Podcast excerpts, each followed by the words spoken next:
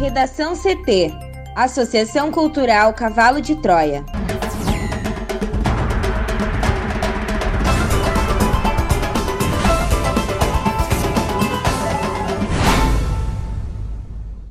Agora, no Redação CT.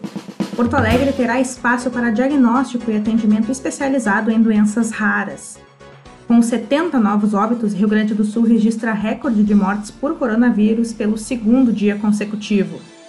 Marcos Pontes anuncia estar com coronavírus e é o quinto ministro infectado. Suspensão de pagamentos de parcelas do FIES é regulamentada.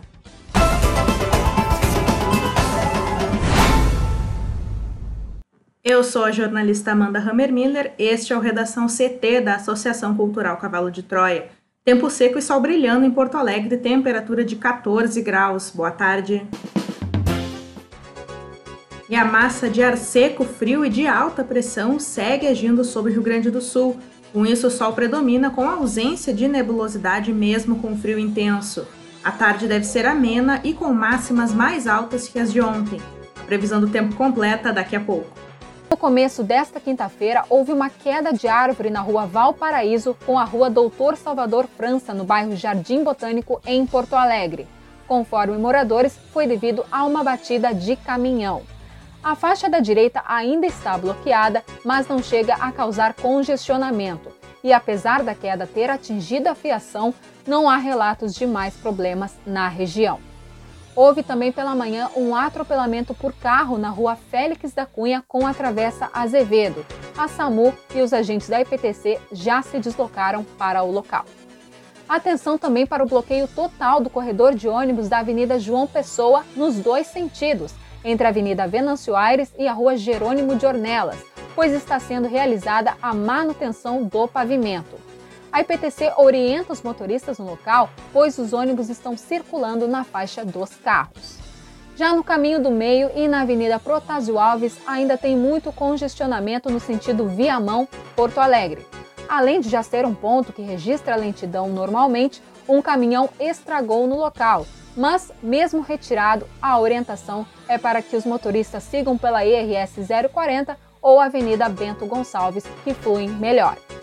Também na região metropolitana, continuam as obras da Sulgás no quilômetro 103 da BR-290, que já registra uma lentidão entre Eldorado do Sul e Porto Alegre. E também há obras do DENIT na BR-116 no quilômetro 231, com lentidão nos dois sentidos entre Estância Velha e Ivoti. O trânsito está parcialmente interrompido com passagem alternada de veículos. De acordo com a Polícia Rodoviária Federal, não tem previsão de encerramento dos serviços. Com o trânsito, Juliana Preto. Porto Alegre terá espaço para diagnóstico e atendimento especializado em doenças raras. Porto Alegre terá um local de atendimento exclusivo para pacientes com doenças raras. A Casa dos Raros começou a ser construída em junho e tem previsão para ser concluída até o final de 2021. Ela está sendo idealizada por organizações da sociedade civil e a ideia é atender pelo Sistema Único de Saúde, o SUS, convênios e particular. O idealizador Roberto Giugliani explica que o local terá vários especialistas e oferecerá uma atenção mais direta aos pacientes, com um diagnóstico mais rápido. Segundo ele, geralmente os pacientes têm manifestações em vários órgãos e sistemas e precisam muitas vezes se deslocar do cardiologista para o neurologista e também para o ortopedista. E Giuliani afirma que esse processo, dentro do atual sistema de saúde, é longo e trabalhoso. A Casa dos Raros terá consultórios, laboratórios e também irá funcionar como um centro de pesquisas. Conforme a administração, haverá um equipamento que será capaz de identificar até 70 tipos de doenças raras. Com acesso mais rápido ao diagnóstico, será possível uma agilidade nos tratamentos. E conforme Roberto, esse tempo de espera às vezes é crucial para se ter um tratamento preciso para mudar a história natural da doença. Para o Redação CT, Juliana Preto. Um operário da construção civil morreu na tarde desta quarta-feira enquanto trabalhava na escavação de um canteiro de obras no bairro São Sebastião, na zona norte de Porto Alegre. Conforme o Instituto Geral de Perícias, que divulgou as informações, a suspeita é de que o homem foi soterrado. O nome da vítima não foi divulgado. No local seriam colocadas tubulações. O acidente ocorreu por volta das 17 horas. A perícia no local foi feita por dois profissionais do Departamento de Criminalística do IGP. As imagens feitas com um drone devem auxiliar nas medições do local, além de indicar o ponto de desabamento, a posição da vítima e outros vestígios que podem apontar as condições em que o acidente ocorreu. Em nota, a MRV afirmou que o homem era funcionário de uma empresa contratada para a execução das obras de infraestrutura pública e urbanização na capital e que está tomando todas as medidas necessárias e prestando auxílio e amparo à família da vítima. Com 70 novas mortes por coronavírus nas últimas 24 horas, o Rio Grande do Sul chegou nesta quarta-feira ao total de 1.750 vítimas fatais e registra o segundo recorde consecutivo de óbitos diários por conta da doença. Na terça-feira, a inserção de novos óbitos no sistema de monitoramento estadual da pandemia foi de 68 mortes. A atualização dos dados ontem ainda mostrou o acréscimo de 2,2 mil novos infectados, totalizando mais de 64,4 mil casos confirmados do novo coronavírus, distribuídos por 93% do território gaúcho. Horas mais cedo, uma nova etapa da pesquisa de prevalência da Covid-19 em solo gaúcho, desenvolvida pela Universidade Federal de Pelotas, estimou que o Rio Grande do Sul tenha cerca de 108,7 mil casos confirmados da doença. Ou seja, o estudo projeta que exista um caso de infecção para cada 104 habitantes. Dos casos confirmados registrados pela secretaria, 54,9 mil pacientes já estão recuperados, o que representa 84% do total, outros 12% estão em acompanhamento. A Polícia Civil do Rio Grande do Sul deflagrou na manhã desta quinta-feira a Operação Inocência, em conjunto com o Instituto Geral de Perícias, para combater a pedofilia no Estado. O foco da ação são criminosos que compartilham pornografia infantil pela internet. Ao todo, 45 policiais cumprem oito mandados de busca e apreensão contra seis suspeitos identificados após meio ano de investigação em cidades da região metropolitana e do Vale dos Sinos. Conforme a corporação, até às 8 horas da manhã, três pessoas haviam sido presas. Também foram apreendidas drogas, anabolizantes, celulares e computadores com conteúdo pornográfico para análise. Hoje, os mandados foram cumpridos em Canoas, Esteio, Porto Alegre e São Leopoldo, em oito endereços. As investigações foram coordenadas pela Delegacia de Proteção à Criança e Adolescente de Canoas. Durante as diligências, um empresário de Montenegro foi preso em 15 de julho. Para tentar despistar a polícia, um dos homens usava até mesmo nomes de pessoas mortas. Além disso, eram utilizados perfis falsos em redes sociais e equipamentos de armazenamento como HDs externos. O ministro da Ciência, Tecnologia e Inovação, Marcos Pontes, anunciou que teve um teste positivo para a Covid-19. Ele contou que apresentou sintomas de gripe e iniciou o isolamento como recomendado para evitar a disseminação do novo coronavírus durante uma live ontem em que falava sobre a base de Alcântara, no Maranhão.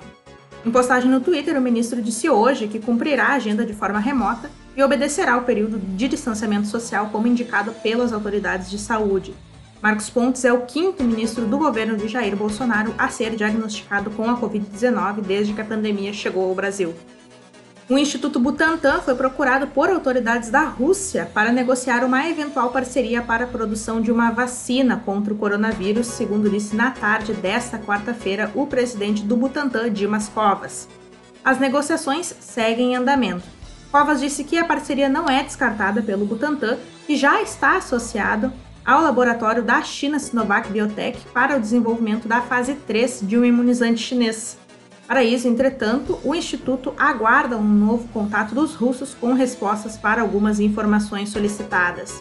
A informação foi dada durante entrevista coletiva no Palácio dos Bandeirantes, sede do governo de São Paulo, para tratar da situação da pandemia no estado.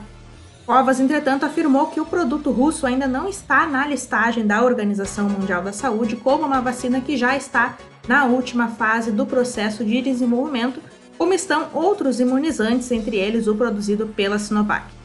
O presidente do Butantan voltou a dizer que vê a vacina chinesa que está sendo testada pelo Instituto como a com maior possibilidade de ter a produção iniciada primeiro, uma vez que ela usa uma tecnologia já conhecida.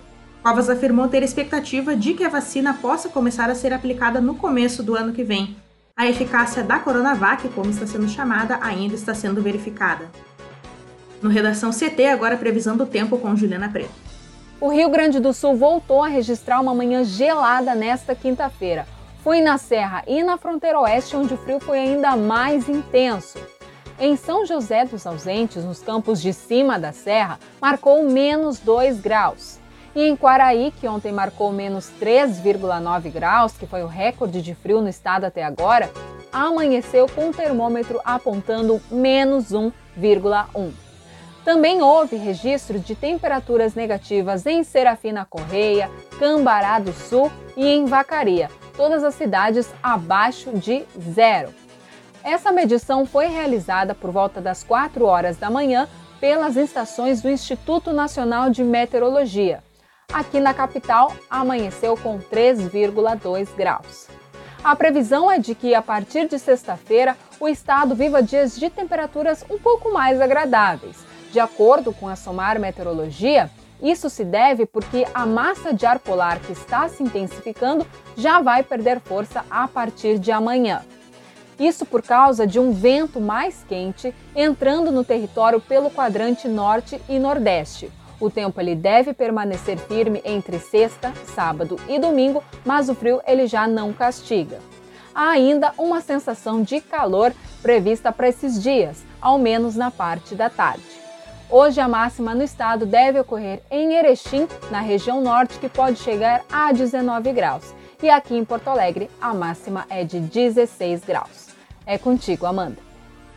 Obrigada, Juliana. Vamos para o bloco de educação.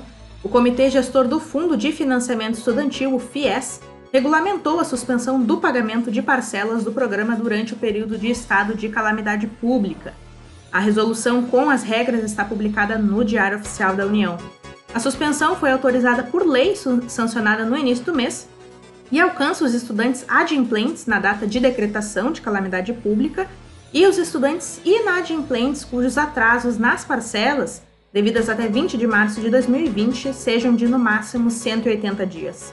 De acordo com a resolução, a suspensão vale para as parcelas vencidas não quitadas após o início da vigência do estado de calamidade pública. As parcelas vencidas anteriormente não são passíveis da suspensão prevista na resolução, mantendo a cobrança das parcelas vencidas pelo agente financeiro.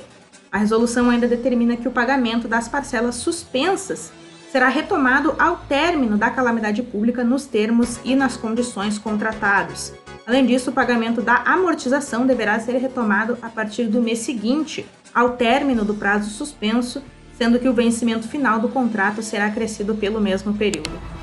Redação CT, apresentação Amanda Hammermiller, colaboração Jurana Preto. Uma produção da Associação Cultural Cavalo de Troia com o apoio da Fundação Lauro Campos e Marielle Franco. Próxima edição amanhã, ao meio-dia e 45. Boa tarde.